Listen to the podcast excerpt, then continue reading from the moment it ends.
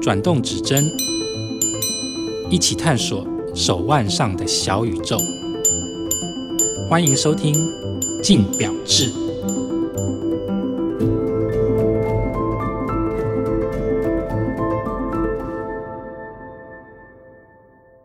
各位听众，大家好，欢迎收听由静好听与静周刊共同制作播出的节目《静表志》，我是主持人静周刊精品组记者 Chris。那在我身旁的话是月食工作室的总编辑 Jerry。大家好， Jerry 哥想问一下哈，你有没有觉得最近手表涨得有点夸张啊？有每个品牌都在涨，不管高阶的或者是比较平价的，包含其实在年初的时候，Swatch 集团都已经涨了一涨波了了。一波了齁，对对对啊！其实如果有在关注市场的玩家们，应该或多或少都有感受到这些现象了，因为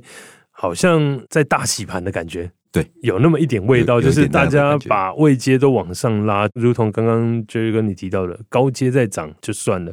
入门位阶的品牌真的是每一个定价都往上冲，因为我们以前会有一些既定印象，就是哪一些牌子大概落在的位置就在哪一个位置这样子是。可是现在真的，你如果翻开，假设你去看现在手表的行情，或者说我们讲最近如果有一些专业手表杂志有做年鉴，你翻开你就会觉得那个数字有点微妙，对怎么对不是对对印象中三五年前那个数字？究竟为什么手表最近会涨得那么夸张呢？那今天我们就来跟 Jerry 哥好好聊聊这个微妙的现象。好，好，那其实先来前情提要一下，因为时间拉回三四年前看，那时候 COVID 的疫情的时候，其实我觉得那是一个很强烈的对照组，因为最一开始疫情在走的时候，包含全球经济或者是说大家预估都是看衰的，是对，那表示也是看衰的，嗯哼大家都说啊，完蛋了，高级表或者是说钟表市场这种奢侈品市场会开始崩，接下来业绩会做很惨。可是一个大逆转，其实表示在疫情那段时间非常夸张。对对对那个时候真的大家抢表有一种抢表大战，对不对？对，那时候市场很夯的时候，好像价格也没有太大的波动，对不对？应该外面真的炒的比较热、比较凶的时候，其实是先从水货市场。其实你刚刚提到的这个背景，应该是说劳力士大概在一五年、一六年宣布减少所谓的运动款的产能之后，取得上面就比较难。以前拿水鬼可能没那么难，然后慢慢要等，然后价格可能硬一点，甚至在那个时候只有水鬼在涨的时候，你买劳力士 GMT 的时候还有一些折扣。对，慢慢的越来越难取得。可是那时候就是觉得，哎、对这样子的状况，其实大家都觉得蛮不可思议的啊。那超定啊，需要配表，尤其最明显的是在开始要配表的时候，那时候是 Pepsi 出五足联的时候，是，一传出来的时候，那个新表出来的时候就说要配一只迪多，嗯大概配对个十万块。然后开始有配表这现象的时候，其实大家都觉得这个现象不可思议，对就想说这个状况什么时候会崩跌？对可是没想到疫情来了。更是往上推升，对而且实际上整个就外扩到其他外面的一些品牌上面。对，那刚刚你提到，就是说，可是这些东西都不是在品牌本身的一个定价，都是在水货。所以就是从最早的我们讲说配表或溢价的单一现象，都比较落在劳力士上面。对，可是疫情一来的时候，那个都开始往外扩散。是是是可是那个时候的品牌的定价没有在疫情的时候疯狂抢表的时候有往上提升，对吧？那时候应该都还好嗯应该那时候其他的品牌，你可能偶尔有一些调涨、调升，都是一些蛮奇妙的理由啦。嗯其实是可能就是汇率啊会差，可是你汇率提高了，你定价提高了，汇率下来你也不会降。嗯，然后劳力士的状况比较特别，劳力士的状况就是说啊，反正你取得水货就是嗯取得就是已经比定价高了，对所以它年年涨你也不在意。对，因为他永远用那个定价都买不到。对对对对，然后比较特别的地方是，它还不是只有表的价格在涨，RSC 的价格也都在涨，就全面涨价，可是你不在意啊，嗯，你就不在意啊，因为你就是没办法原价取得。是那 RSC 的这个服务你还是用得到是啊，你可能很多人在买水货的时候还是习惯就是，嗯，我还是去进了 SC。对对对，进来还是吸一下，对啊，可是微妙的点就是说啊，因为我刚刚有提到对照组是疫情的时候，因为疫情那段时间表卖的下下叫，每一家都在疯狂抢表，都说啊我们供不应求，我们卖出可能新纪录，破往年的状况。可是其实我们今天的主题就是讲说涨价这件事情，反而是在疫情比较下来了以后，是是，才开始有很多品牌陆续在涨价，尤其今年蛮明显的。嗯那我们就列举几个涨价的方式好了，因为刚刚就是跟你其实有提到，他们会用不同的方式或理由去把它涨价。那我们就列举几个今年就我自己观察到有一些涨价的状况了，啊嗯哼，像是说哦我们之前有聊过 IWC，嗯因为今年 IWC 它推的是 Engineer 工程师系列腕表，它重新推出。它是重新推出的时候，其实它就是价格定的很高，对，它算是一个用全新的产品推出，然后把它价格往上翻这种例子。同样的话，可能还有像是 Zenis，嗯哼， Zenis 它就是把它的 Pilot 系列做了大改款，它把它的定价都往上提升了不少。对，对，那对照这些换系列，把价格往上提升，这个有什么想法？我觉得其实这些都是一些手法啦。可是你刚刚提到的 Zenis 来讲的话，是说刚好在拍了这个，它有一个改款，然后它把价格定的稍微高一点点。可是实际上，Zenis 在这两年的动作就价格调整，因为它连续两年，嗯，而且它调整的幅度其实很高，是都在一成以上。是，我记得我当时买 Chronomax Sport 的时候，我们的定价是三十一万八，对，是那一年的哎 Watch Week 对它发布年的初的时候，，对，才三十一万八。到了隔年呢，等一月份，然后到了隔年的四月，它马上调了一层，变成三十五万。然后到了今年又再调，变成三十八万。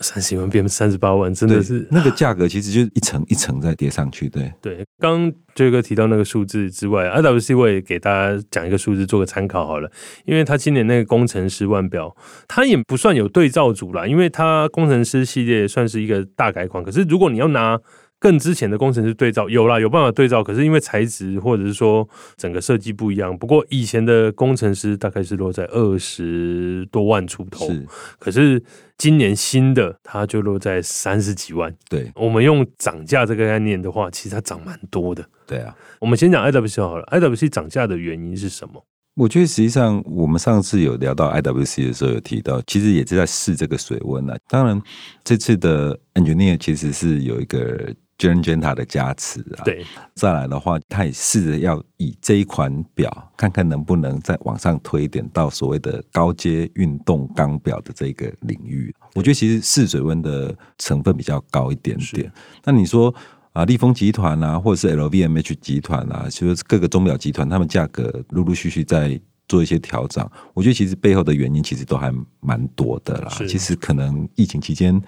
原物料短缺啊，通货膨胀啊，是那当然这些都是说法啦。说是说法，其实也好像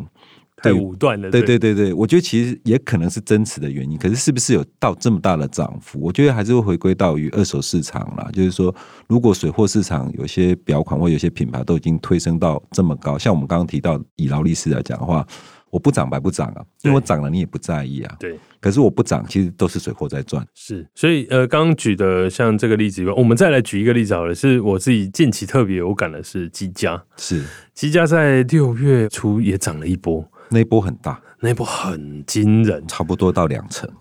因为我举一个印象最深的例子，因为我那时候实际看到那数字，我也是蛮吓到，因为他们今年主打 reversal 就是翻转系列，嗯是那他们有一支今年算是重磅的主力表款，是它的计时码表。镂空计时码表，那一只严格来说，它是真的很好的东西，是机芯又好，然后外形又柳州，整个就是蛮吸引我的，而且我觉得那是真的超柳州的手表。可是那个价格啊，从 Watch Swan 的发表的时候，我记得是六十八万，然后过了一个六月一号还是几号我忘了，好八过十了几万，变八十，对。直接涨一个十二万， 我觉得那个就很惊人了。我也不知道背后什么原因了、啊不过这个涨价真的是很有感的。那刚刚讲的 IWC 或 Zenis，还有我刚刚提的机价之外啊，中低价位，刚刚杰哥有提到 Swatch 集团也涨蛮多的。对，那你觉得像入门价位的话，他们的说法是什么呢？其实那个涨价反而是大家可以接受的，因为它量很大，本来单价就低啦。对，它涨起来的幅度，其实我觉得在这几年的通膨，真的说万物齐涨啊，你出去吃个便当都会涨。那我觉得买个表，就是以中价位的表，几万块的手表，你可能涨个几千块。对，他们它还是在一个可以接受的范围里面。那跟高价表在涨，已经不再是很单纯的所谓的通膨啊，或是原物料，其实有很多很微妙的一个量对与跟价格之间的管控。我想这两年的表示在涨，你说外面在炒这个水货，其实品牌本身来讲啊，他们已经尝到一个所谓的控制、控货、控量。嗯是他们已经尝到这个甜头。因为就算我有这么多的货，我有这么样多的数量，我如果能够管控好，我能够慢慢的给货，反而我能够维持它在一个很好的价格，甚至它还有一些边际的效应。嗯我可能来到这个品牌，我要买到这个表款，它很难取得，那我就可以去要求在我的店家里面有贡献度。是这样子量跟价格当中，他们已经找到了一个哎、这样子的一个甜头之后，可是未来如果我们的表示是不看好的，那在这个量与价的部分来讲，他们就必须找到一个平衡点。是就是说，哦，我可能量慢慢供，慢慢供，可是实际上整个 margin 是量，我整个的利润是来自于量跟价格都必须要符合上。如果量在少的状况之下，我的价格是不是要往上提？对，那我觉得这个是他们在计算这微妙的要获利的方式啊。我觉得实际上调整价格有这一个因素存在之外，在未来，尤其像疫情过后了，大家旅游的机会多了啊，然后其他的消费不再只是说啊，我闲闲可能不能出去旅游的状况之下，把很多的我们的资金放在表示的话，实际上未来这下半年。或甚至是明年表示其实是比较不看好的，我觉得很多品牌也有这样的预期心态，先把价格涨上去。对我先把价格涨在那里。那如果说跌下来了，有一些折扣存在的时候，我已经是在不同的 base 上面。嗯，对对，我现在预期心理啊也是有的。是对，就是跟刚刚提的那个部分比较像是高价表他们的考量点。那是我自己会觉得，像刚刚提的中低价位这一块的涨势，我自己有另外一个观察是说，他们现在好像要把他们自己的位阶都往上拉，去做一个安排。像连谁扣，嗯哼，谁扣在这几年它的价格也慢慢的在调整。是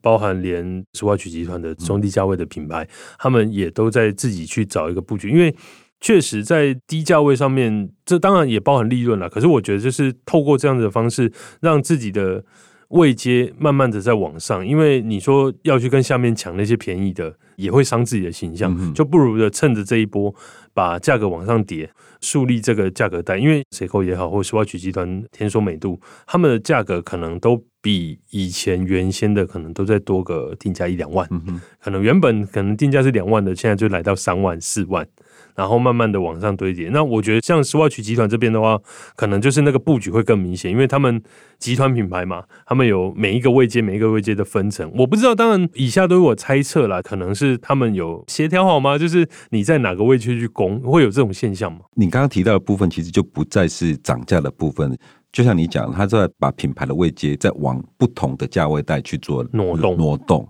最明显其实是浪琴啦，哦因为浪浪琴嗯琴去年来讲的话，它除了高正品对啊，或者是说斯洛伐克空军的啊，对，其实那价位都在十来万，已经比较颠覆你可能传统对于浪鬼可能在五六万这个定位的印象印象，你就会发现说，那几款在出的时候，我记得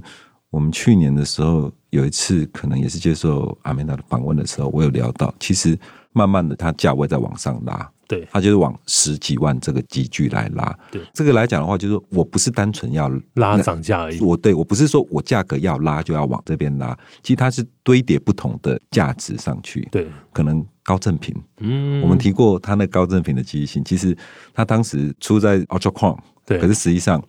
如果这颗机芯放在浪轨，嗯那可能又是不一样。是我们有提过这种可能性啊，可是你可以意会得到，就是说浪琴这个品牌，它可能就是往十万这个部分来拉嘛。那包含像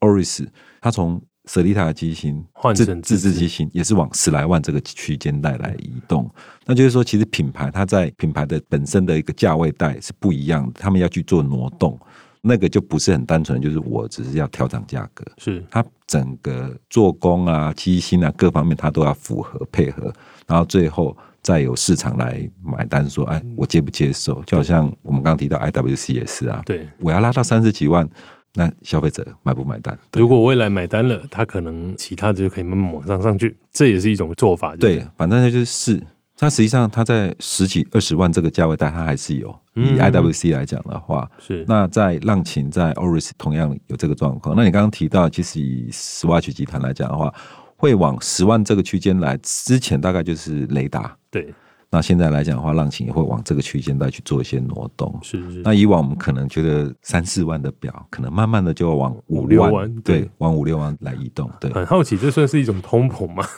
呃，也也有可能 吧， 对，因为真的是哇，涨得很惊人啊！如同我刚刚也提到，哇，现在叫我翻开那些网站上面价格资讯，虽然在这个产业工作，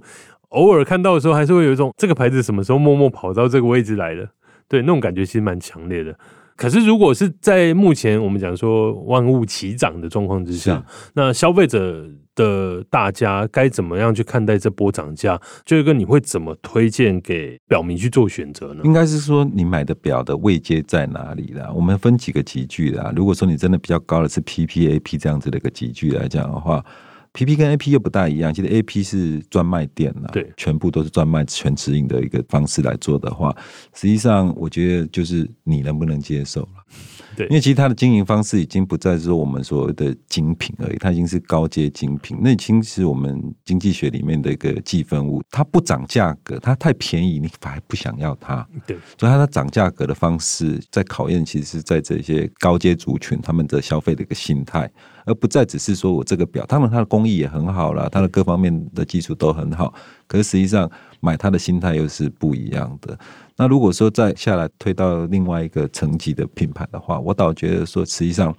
如同我刚刚讲的，其实我认为涨价是一个品牌的一个政策，可是消费者其实可以多观察，因为我认为下半年的表示表示是不好的。那最大的冲击会是在于这些顶高阶的，或者说低下阶面的，种上来的对这些中间的这个区间位阶大概在哪里？可以直接给消费者一条明路吗？明灯？没有位你，价我格们刚刚位阶提到了像积家的部分啊，或者是说积家以下啦，那可能在浪琴以上这中间的话，我觉呃二得十万到三十万这些，对对对，可能甚至到几十万这中间，这个空间其实都还蛮大的。然后还有在你的品牌的部分，你有没有办法管控的好？因为实际上，如果你有经销体系，跟你所谓的全直营是不一样的对。那你说江诗丹顿它全直营，而且它店家不多，那我觉得在价格的管控，在折扣的管控可以比较好一点。对可是如果说你其他的品牌还有经销的话，其实经销体系本身就是吃货嘛，对那店家也得生存。对那如果说在表示不好的话，其实相对的啊折扣就会多一点对，。消费者是可以趁这个时间你下去就可以再观察，而且实际上这个东西也会很直接、很直接的反映在水货市场啦。嗯所以说大家都可以去观察一下对啦，。下半年表示不好，大家记得就是可以多观察了，多观察。那我最后最后的一个问题，你觉得他们有可能降价吗？降价不可能，降价是不可能的事情对。对对对，品牌它可能会有折扣或者其他的方式来处理这些东西，可是不可能降价。上去就上去了，是不会再回头的。对对，应该没有看过任何的品牌去调降价格。对，所以呃，消费者大家不要再等着他们会这样子涨上去了，追不到就换种方式追吧。对，好，那就感谢今天 Jerry 跟分享。好，谢谢。好，那也感谢各位听众的收听，也请持续锁定由静好听与静周刊共同制作播出的节目《金表志》，那我们就下次见吧。想听爱听，就在静好听。